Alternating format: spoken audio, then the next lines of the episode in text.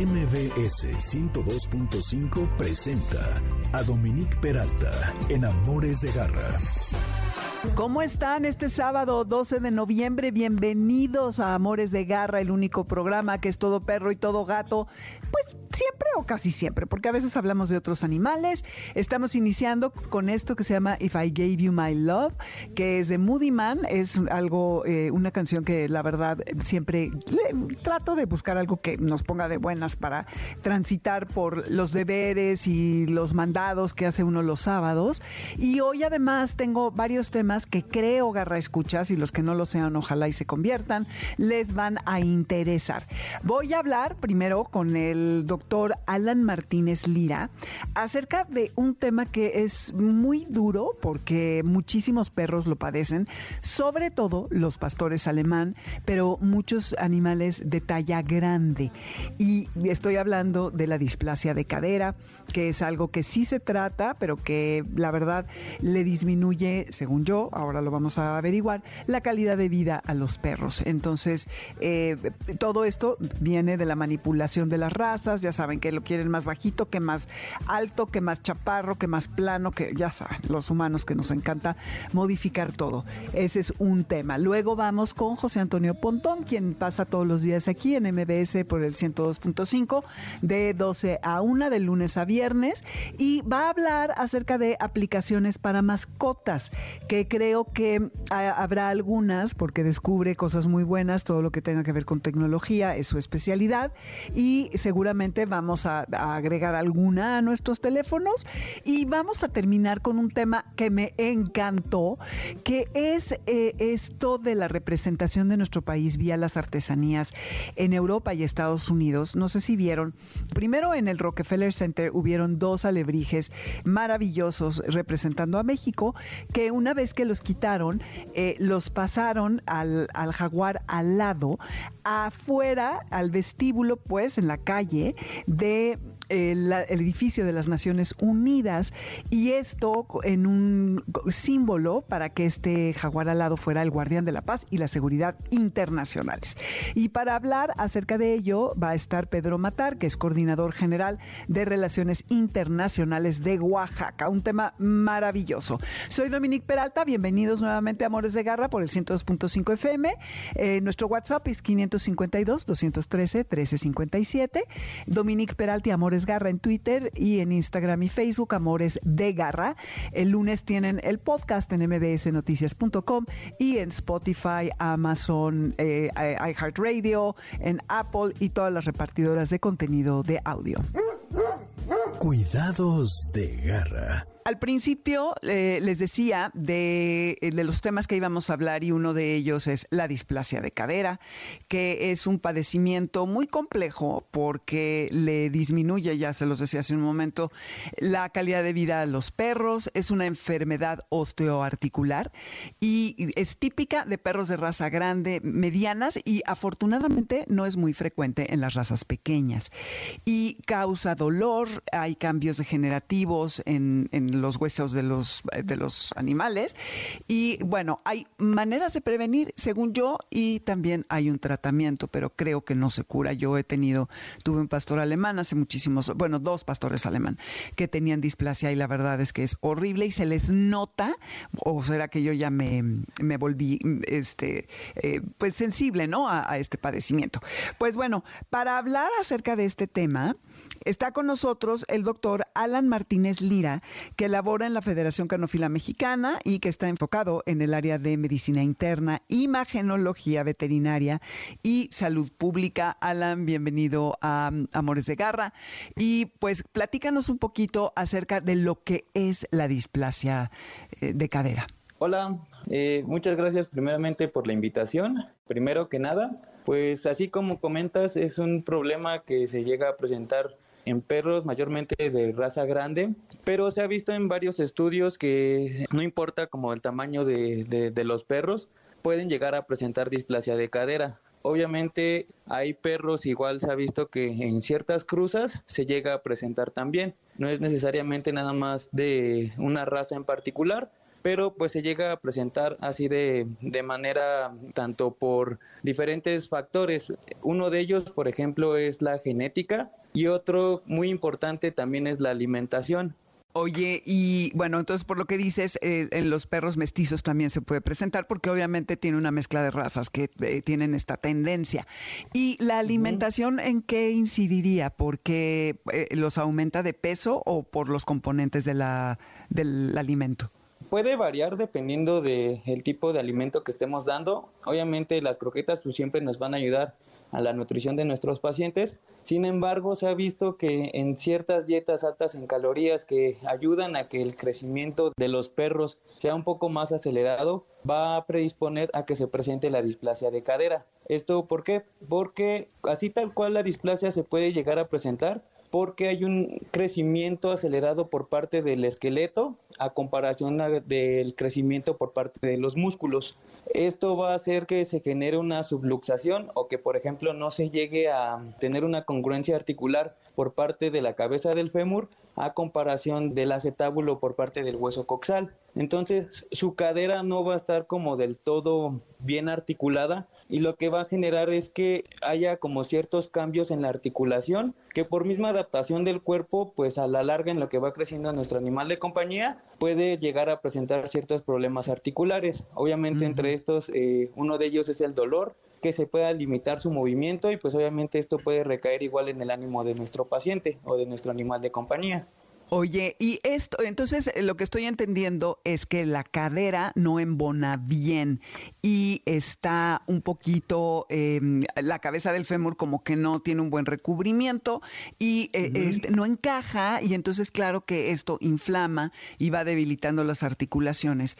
Y esto además produce como artritis, ¿no? Este, que, eso les va a traer problemas eh, más adelante. ¿A partir de qué edad podemos empezar a detectar los primeros signos de alerta?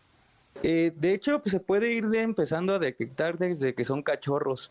Haz de cuenta que va a depender, ah, obviamente va a haber cachorritos que lleguen a presentar una displasia de cadera como a edad más temprana, pero hay unos que llega, puede llegar a tardar cuando nosotros veamos que a lo mejor nuestro cachorrito no quiera jugar tanto eh, a comparación como con los demás cachorros o que llega a presentar cierto dolor en la parte de la cadera, esto nada más se va a ver eh, reflejado como una inflamación en la articulación, pero va a ser muy leve. Ya obviamente cuando va empezando a crecer nuestro cachorro, estos signos se van a ir agravando. Por ejemplo, cuando llegan a cumplir seis meses, cuando llegan a cumplir 12 meses, que ya es cuando normalmente se consideran los perros que son adultos, ya hay como una maduración por parte del esqueleto y esto nos va nos vamos a poder reflejados de poder identificar qué sucede con nuestra cadera de nuestro animal de compañía.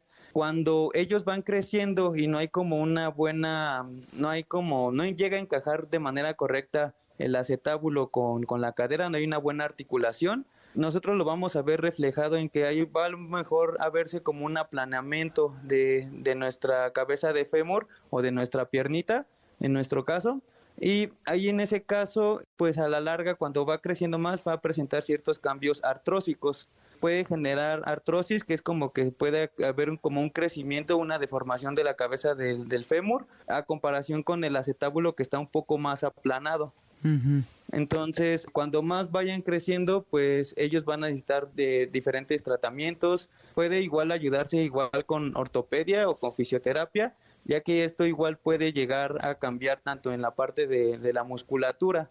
Normalmente uno de los signos que más aparente cuando es, en displasia de cadera es que llegan a saltar como conejos o llegan a correr como conejos. Esto porque eh, llegan a presentar dolor en la parte trasera en las patitas traseras o en los miembros, los miembros pélvicos, ellos empujan el cuerpo hacia adelante, entonces lo que va a generar es que todo el peso de su cuerpo lo lleven en la parte eh, delantera y la parte trasera en la parte muscular eh, se llega a ver un poco atrofiada, o sea, llega llega a perder tono muscular porque casi no usa esos músculos. Claro. Entonces, eh, sí, yo he visto como que caminan como conejitos, es decir, que las dos patas de atrás las usan al mismo tiempo y como que brincan. Y obviamente, pues el cuerpo siempre compensa y entonces, como dices, todo el peso se va hacia la parte delantera del cuerpo y empieza todo el proceso degenerativo. Y estos problemas van en aumento conforme van va avanzando la edad. Para prevenir y para manejar, decías que hay eh, fisioterapia, hay distintos tratamientos, pero también el mantener el peso bajo de, de los animales es importante, ¿no? Sí, exactamente.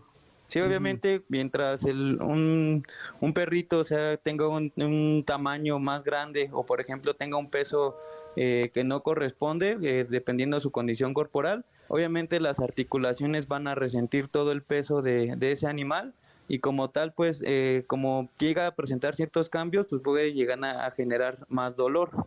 Y también hay operaciones, pero luego creo que no vale tanto la pena, ¿verdad? Porque es algo como paliativo. Es que es, es complejo porque hay mucho dolor e inflamación. Entonces, ¿tú has visto con éxito que funcionan las operaciones? Sí, por parte de la ortopedia, sí he visto que hay especialistas que hacen como ciertos procedimientos y sí les ayuda eh, parcialmente en cuestión de que llega a mejorar la condición de vida de nuestro nuestro animal de compañía, pero eh, obviamente esto se debe de acompañar con una terapia de recuperación y con medicamentos para poder disminuir eh, el dolor y la inflamación de, de esa articulación. Pero sí les llega a ayudar, obviamente si todo se usa como un conjunto y a lo mejor un propietario tiene el presupuesto para poder ayudar de una mejor manera a su animal de compañía, pues esto le va a favorecer mucho. Claro, sí, pero híjole, está hijo, porque sí son costosas las, las operaciones. Pero entonces, en, en resumen, Alan, diríamos que primero observar al animal. Si vemos que camina eh, como conejito, echando las patas de, atrás al mismo tiempo, es probable que tenga la displasia. Hay que llevarlo a revisar. Todas las razas son propensas, sobre todo las de tamaño grande, incluidos los perros mestizos. Hay que siempre observar, sobre todo si tienen dolor en la parte trasera y ver eh, qué tan funcional es el animal. Y para prever que esto no avance o que se eh, ponga peor, eh, tener una alimentación adecuada, que manejar el peso.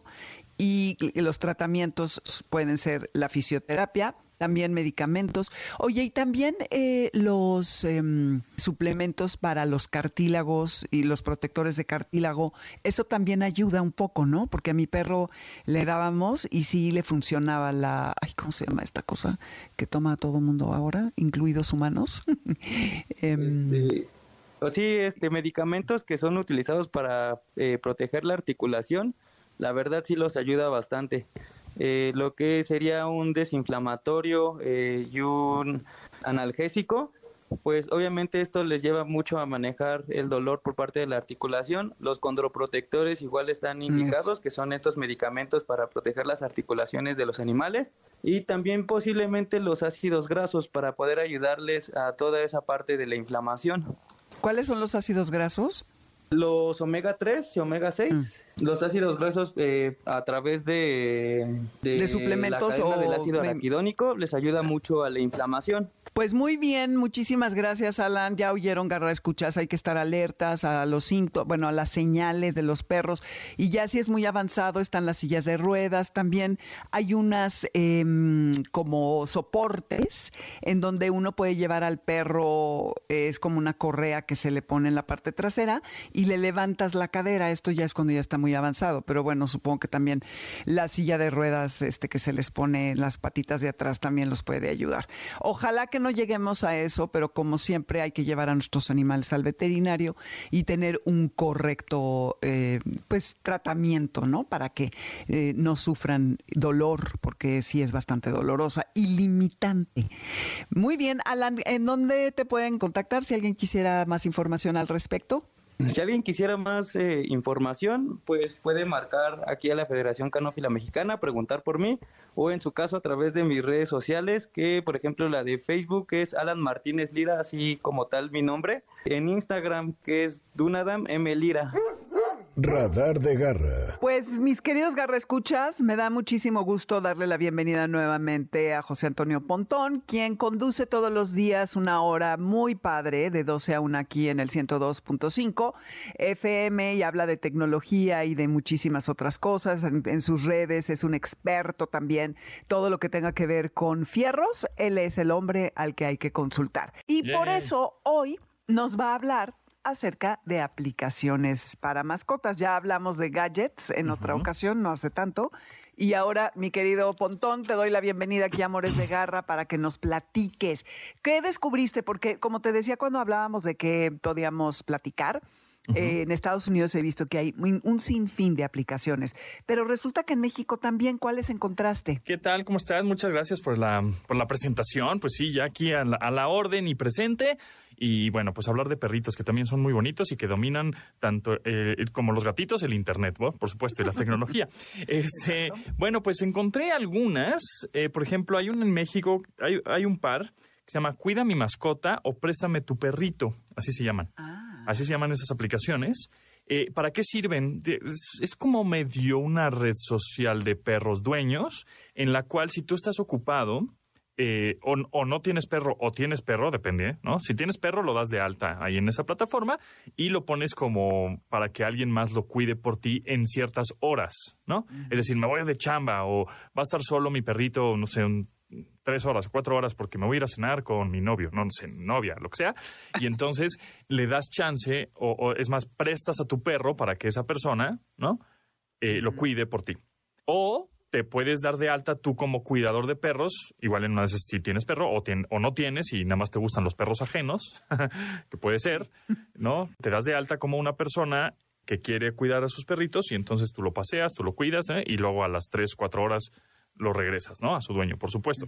Y ahí, bueno, pues hay referencias, hay calificaciones, hay perfiles en donde pues que puedas confiar con ellos. Y ya cuando confías en alguien, ¿no? Que, ay, mira, este, este, esta persona me cuidó muy bien a mi perrito, bueno, pues obviamente igual ya hasta podría funcionar el perrito como de ligue, ¿eh? En una de esas. Ah, siempre. Que siempre, funciona, claro. Sí, claro. Obviamente. Estás en el parque, ay, mira qué bonito perrito, y es como el rompehielos.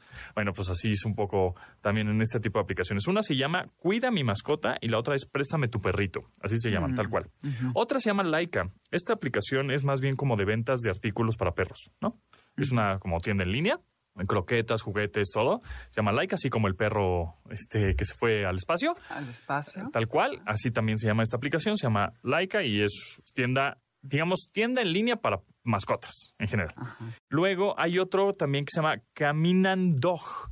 Esta aplicación sirve justo, pero no es para que te lo cuide como tal, pero sí para que te lo paseen. Entonces te pones en contacto con paseadores de perros, haces cita, llega tu perro, el paseador a tu casa, se lo lleva, le da una vuelta y te lo regresa, ¿no? Es, de alguna manera, así es como funciona. Es como un paseador de perros también medio social, digital, en el cual tú te pones en contacto con estos paseadores a través de la aplicación. Es como paseador de perros uberizado, ¿no? Algo así, de alguna manera. Y supongo que funciona según la zona en la que te encuentras. Ajá, exactamente. Y hay otra aplicación que descargué, la acabo de descargar, esta me llamó la atención, que se llama, ahorita te digo, se llama iTrainer como iTrainer, como i latina trainer. exacto, así como iPod o iPad, este es iTrainer, ¿no? iTrainer es para los entrenadores o para los que quieren este darle mm, ciertos sonidos o estímulos a los perros para que te hagan caso. Por ejemplo, esta aplicación que tiene buenos anuncios, pero bueno, la puedes pagar y ya te quitas los anuncios. Puedes hacer que silbe, es decir, tiene un silbato de diferentes eh, hertz o frecuencias, eso está padre porque tú puedes ir aumentando o disminuyendo las frecuencias en hertz para, para que escuche el perrito y que tú no lo escuches. Por ejemplo, el oído humano pues tiene una frecuencia, cuando nacemos, eh, un rango de frecuencia de los 20 a los 20 mil hertz, siendo los 20 mil las frecuencias más agudas que podríamos escuchar y siendo los 20 o los 20 hertz las más graves, ¿no? Pero conforme va pasando el tiempo y nos vamos haciendo más ruquitos y vamos a conciertos y vamos a con la música a todo volumen y ponemos los audífonos, etcétera, vamos perdiendo esas, esas frecuencias, digamos, ¿no? Entonces, en un adulto contemporáneo como nosotros, igual en una de esas ya no, ya no, ya no oímos de los 20 a los 20 mil, en una de esas ya oímos de los 100 a los 18 mil, ¿no? Por ahí. Entonces, obviamente, esta aplicación lo que te da es de ese rango, pero un poco más. Y pasando los 20 mil, bueno, los 17 mil, 18 mil, ya te pone hasta una, una alerta, una imagen, un, un icono, te pone como precaución, ¿no? Porque en una de esas no lo escuchas tú, pero sí puede llegar a afectar tu oído. Ajá. ¿no? Entonces, aquí eh, podemos irnos, por ejemplo, mira, lo voy a poner. Este es 100 Hz. Es como muy, muy bajo, ¿no? Una frecuencia ajá. muy, muy, muy profunda. Ajá. Ahorita me voy a ir, por ejemplo, a los 10.000 Hz. Ya, lastima un poco, ¿no? Es un, es un sonido mucho más Sí. agudo porque ya estamos más arriba. Ahora le voy a poner en 18.000 Hz, que en una de esas ya el oído humano ya no lo va a captar, pero ahí es donde ya el perro, que tiene un rango de audición mucho mayor, pues ya lo capta y entonces llamas la atención del perrito. Mira, ahí, ahí lo estoy poniendo, pero ya no oímos nosotros. Claro que no escucho No, nada, ya. ¿verdad? No, oímos un y ya nada, ¿no? Sí, Y puede ya. ir esta frecuencia, es, es, digamos este silbato digital que tenemos en el teléfono con iTrainer, puede llegar a los 35 mil Hz, que ese, bueno, para un humano es imposible escucharlo, ¿no? Claro. Por más chido que tengas el, los oídos, no, No, va a jalar. sí. Y luego, esa misma aplicación tiene este, mm, el clicker, el famoso clicker. Ah, mira, si no tienes que tener el aparato en sí. Exactamente, que son estos clickers que venden en cualquier tienda. que esos clickers es como cuando tú le llamas al perro que hace algunos trucos o indicaciones, ¿no? Con ese clicker, clic, clic, clic, clic, y viene el perro, o se sienta, o ataca, o come, o qué sé yo. Ahí lo vas a ir entrenando. Y también tiene el famosísimo, eh, este, no sé cómo llamarlo, chirriador, ¿no? O, es- o este, mm, este sonido que ya le llama mucho la atención a los, a los perritos por los juguetes Sí. y pues para llamar su atención. Ese. Claro, ese. ah, ok, Ese ok. Que Ese no te está haciendo caso Exacto. y dices que ahí viene la pelota. Exacto, entonces ahí le echas el...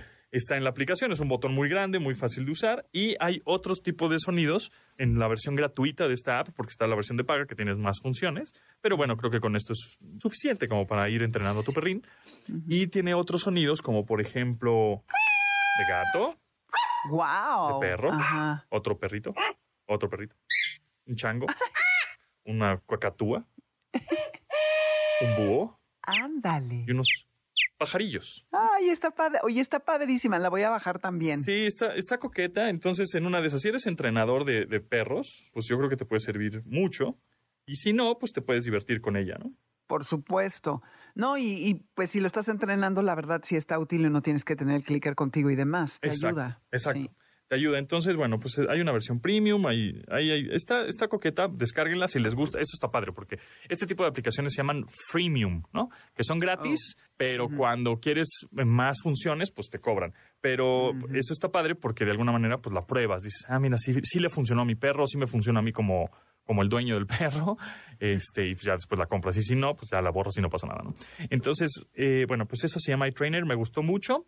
Por cierto, si tienes un iPhone, por ejemplo, eh, a la hora de tomarle una foto a tu perro, o una foto a la foto, por ejemplo, de un perro que te encuentras ahí en Google, le tomas una foto normalita. Inmediatamente el iPhone tiene inteligencia artificial y le va a reconocer como un perro. Entonces, en la parte inferior del menú, en donde ya en la galería de tus fotos, de tus imágenes del iPhone, abajo va a aparecer una, mm, un iconito con una I, como de información. Entonces le picas ahí al I, al iconito que con la I latina, y te va a decir, ah, reconocí que es un perro. Y to- toda la información ¿no? que tiene esa fotografía, en dónde fue tomada, con qué lente fue tomada, etcétera. Sin embargo, cuando tú la apachurras, va, va a aparecer un icono en, arriba de la foto muy pequeñito que es como una huella de perro.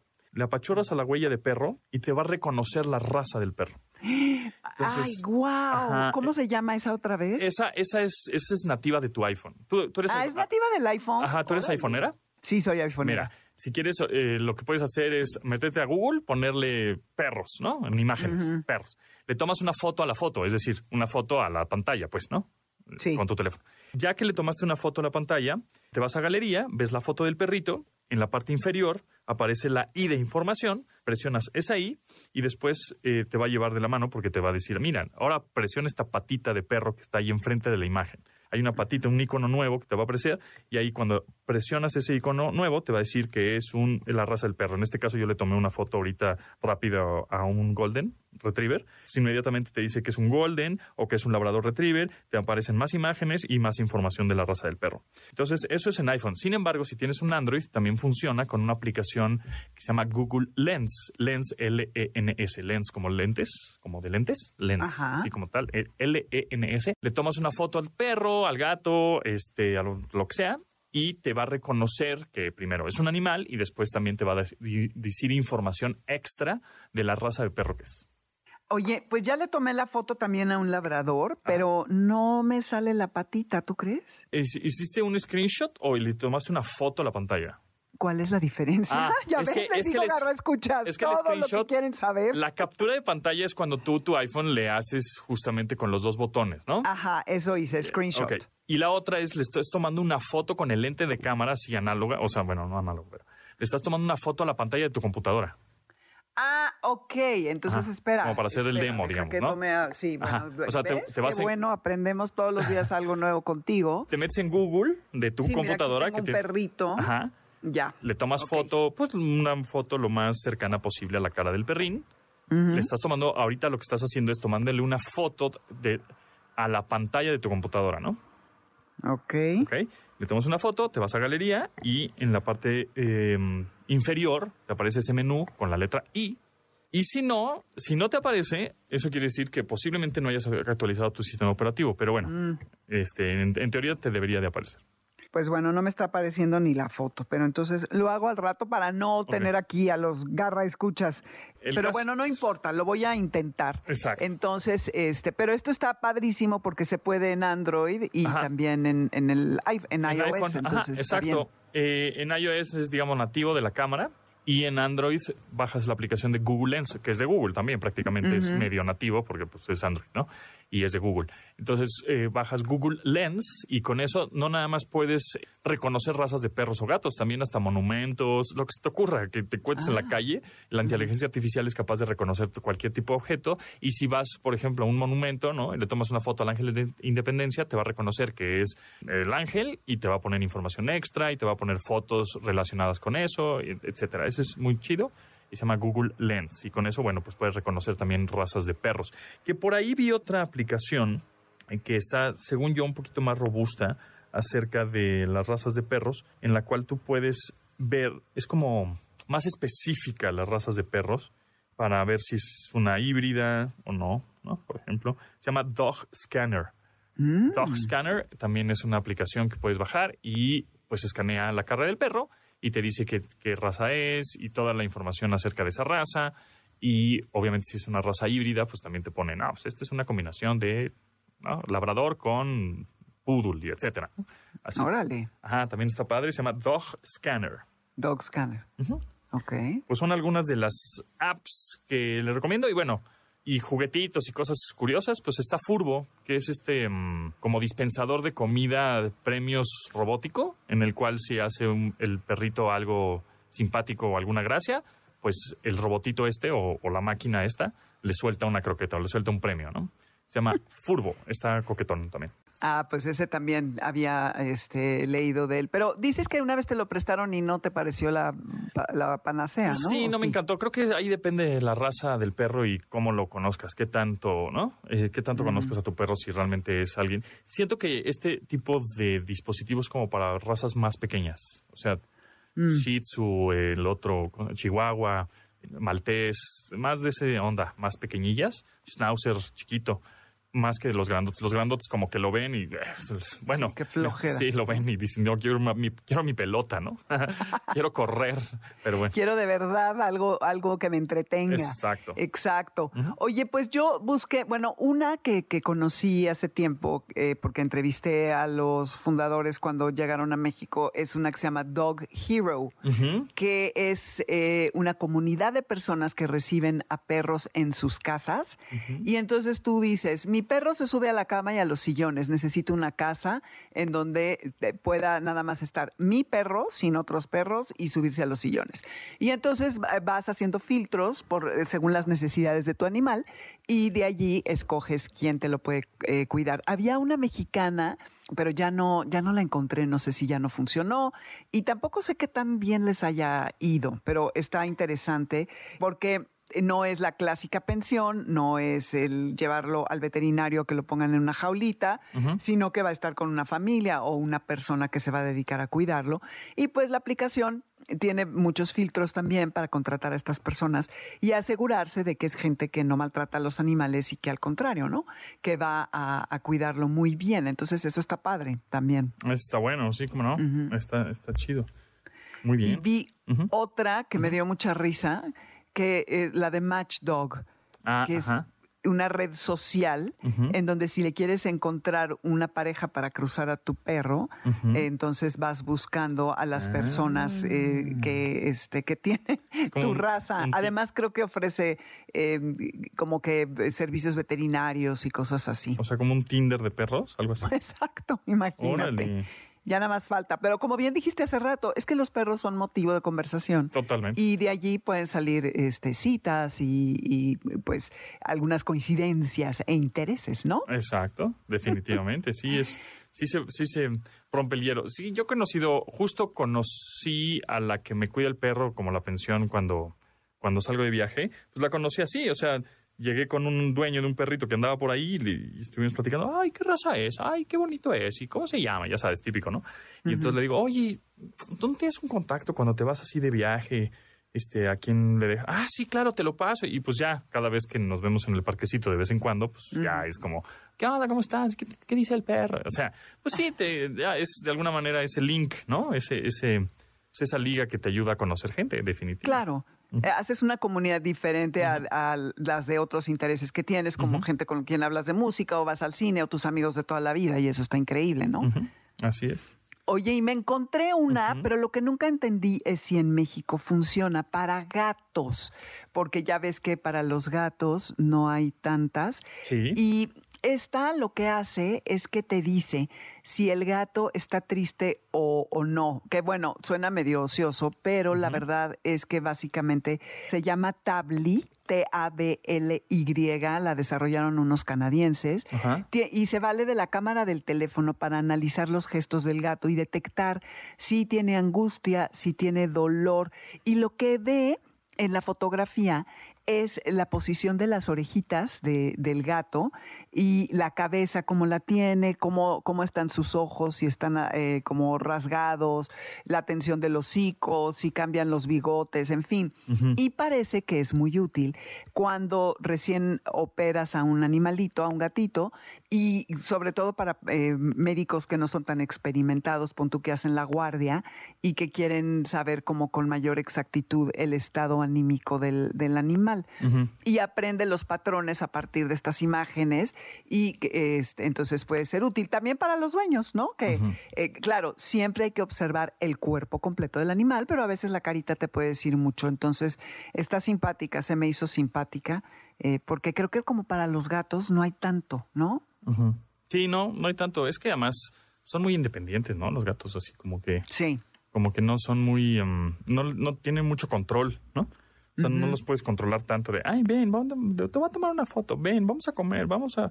Y los perros son un poquito más adiestrados, ¿no? Es decir... Sí, más moldeables, Más moldeables, ajá, o sea, más que se hacen a ti. El gato es, son convenencieros. Ay, qué, malo eres. Se ve que nunca has tenido gatos. Ya todos te están ahí tachando, ¿eh? ya te iban a escuchar. Me van a cancelar. Acabas de perder al público felino. ¿Qué te digo, Pontón? bueno, pero los felinos dominan Internet, amigos. Ah, exacto. ¿A dónde te escuchamos, mi querido bueno, pues de lunes a viernes a las 12 del día en esta misma frecuencia, MBS 102.5, o pues me pueden seguir en arroba japontón, ahí en todas las redes, ahí andamos, listos. Ahí, chidísimo. Bueno, los dejo mientras ustedes van agregando alguna de estas aplicaciones o tomando fotos con su Android o iOS a ver si les sale la garrita, la patita, para ver qué raza son sus animales. Y cuando regresemos vamos a hablar acerca de los alebrijes que circulan por el mundo representando a nuestro país. No se vayan, esto es Amores de Garra. Amores de Garra, para los que amamos a los perros y a los gatos. En un momento regresamos. Continuamos en Amores de Garra con Dominique Peralta. ¿Quién eres tú? Dice Pum en francés a propósito de los alebrijes, de los que vamos a hablar ahora, que eh, todo este viaje de estos seres fantásticos y míticos de nuestra cosmogonía, de nuestros artesanos oaxaqueños, en Lille eh, hubo un festival en donde se llevaron a 12 de estos seres fantásticos y por eso escogí esta canción. Eh, ojalá que les guste. En Spotify encuentran la lista con la música, van a mi nombre y ahí van a buscar la de Amores de Garra y lo van a encontrar esto es el 102.5, yo soy Dominique Peralta y esto es Amores de Garra. El WhatsApp es 552-213-1357. El Twitter, Dominique Peralta y Amores Garra. Y en Instagram y Facebook, Amores de Garra. Estamos en línea o en la aplicación y el lunes pueden encontrar el podcast en mbsnoticias.com y a través de cualquier eh, plataforma repartidora de audio como lo son iHeartRadio, Apple, Amazon, Spotify, etcétera. Garra Cultura. Garra, escuchas, como les comentaba, ahora vamos con un tema muy hermoso y de muchísimo orgullo, sobre todo porque sabemos todos del valor de nuestras artesanías, de lo maravillosas que son y de lo apreciadas que son en el extranjero. Y da muchísimo gusto que los distintos gobiernos de los estados las promuevan.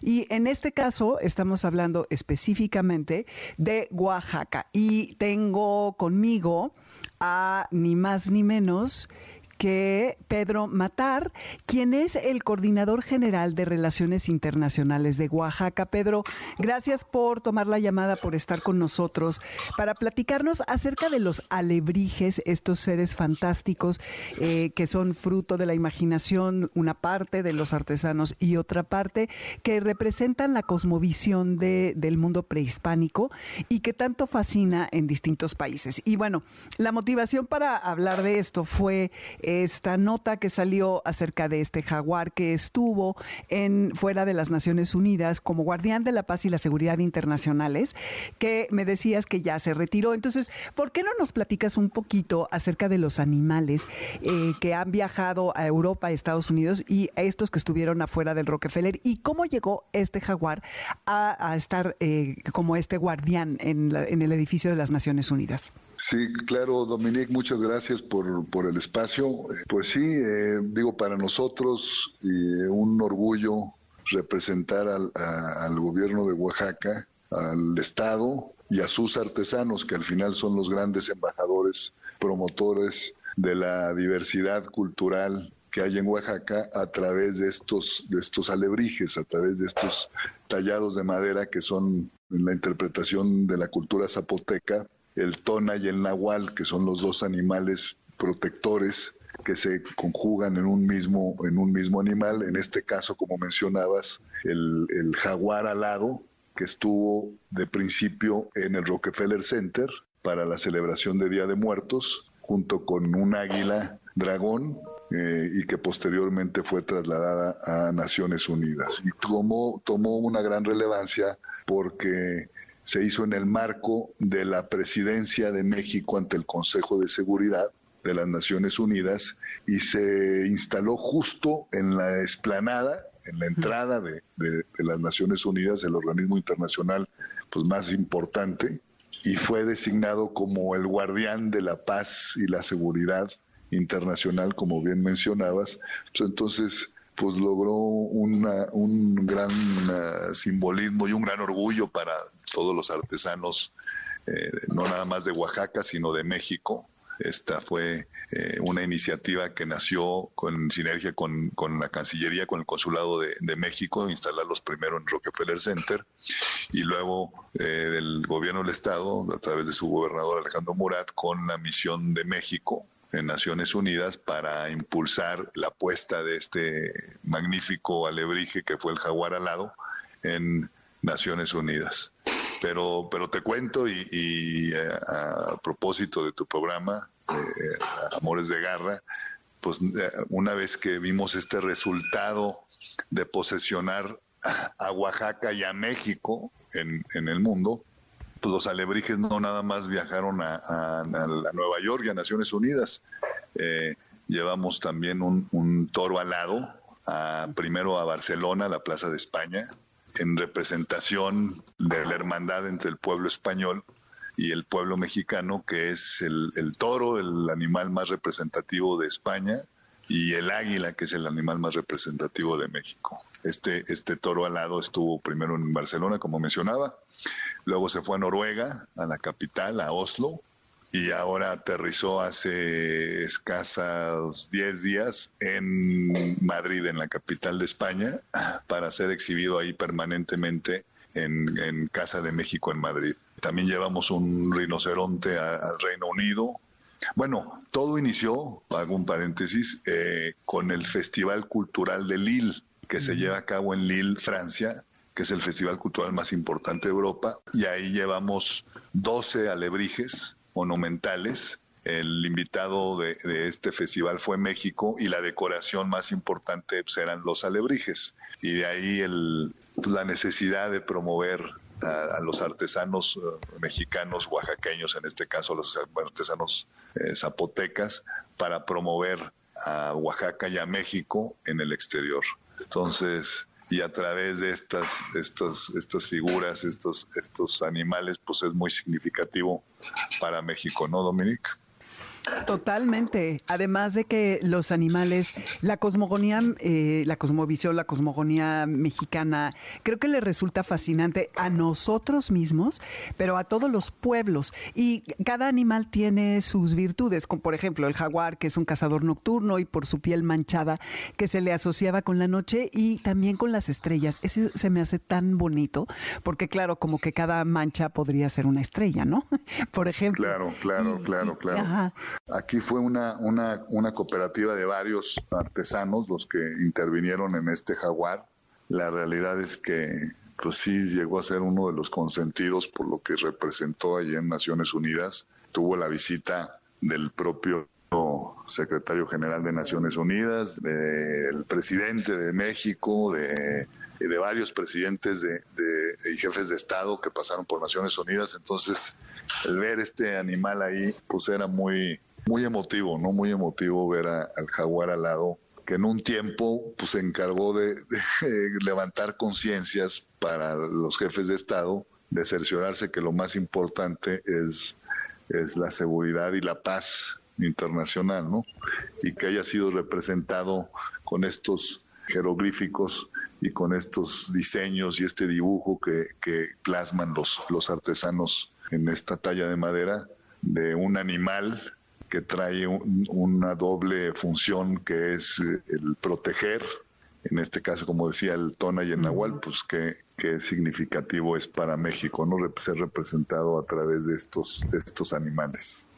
Oye, Pedro, ¿y ustedes comisionan estas obras o le dan libertad? Ustedes le dicen, queremos un toro alado, queremos esta águila dragón o este jaguar alado, en fin, o son los propios artesanos a quien se les da la libertad no, que o sea, nosotros pecho ellos lo crean. hacemos el trámite con, con las instancias a las que van a albergar a estas, estas obras y ya son los artesanos los que deciden qué figura plasmar y qué figura eh, hacer, eh, diseñar en torno al, al tona y al nahual, ¿no? no sé si tuviste oportunidad de ver ahí también el, el, otro jaguar, el otro alebrije que fue pareja del jaguar, que estuvo en el Rockefeller Center, que era un águila dragón, también preciosa. El águila dragón sí la vi, eh, preciosa, ¿eh? Qué bárbaro, impresionante. Y que haya estado en el corazón de Nueva York, en el lugar más simbólico de, Nueva York, se puede decir, pues también mm. le da un posesionamiento y una promoción a México muy importante.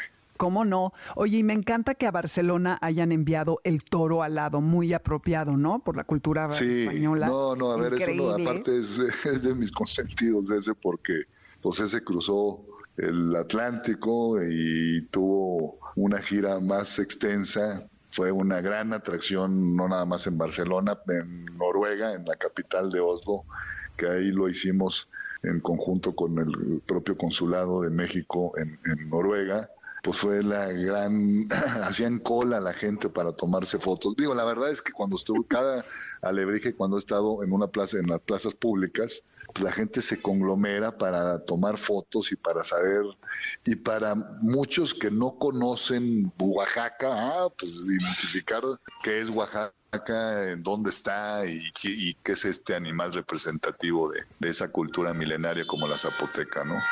Claro. Eh, la verdad es que todos, ni a cuál irle, pero fue una, una gran promoción para posesionar a, la, al Estado y para posesionar a Oaxaca, que yo considero que es la cuna del arte de, en, México y de incrementar el turismo, ¿no? De, de, que los, de los visitantes internacionales vayan a Oaxaca y el resultado fue que tuvimos en, en, en esta administración récord en visitas de turistas internacionales, récord en aperturas de vuelos aéreos, porque te lo comentaba, mucha gente no ubica Cancún, no ubica Sí, Acapulco, ¿no? los clásicos destinos de playa. De mucho tiempo, pero Oaxaca no, no se ubicaba tanto a nivel internacional y estos, estos alebrijes fueron los embajadores encargados de, de promover al estado de Oaxaca.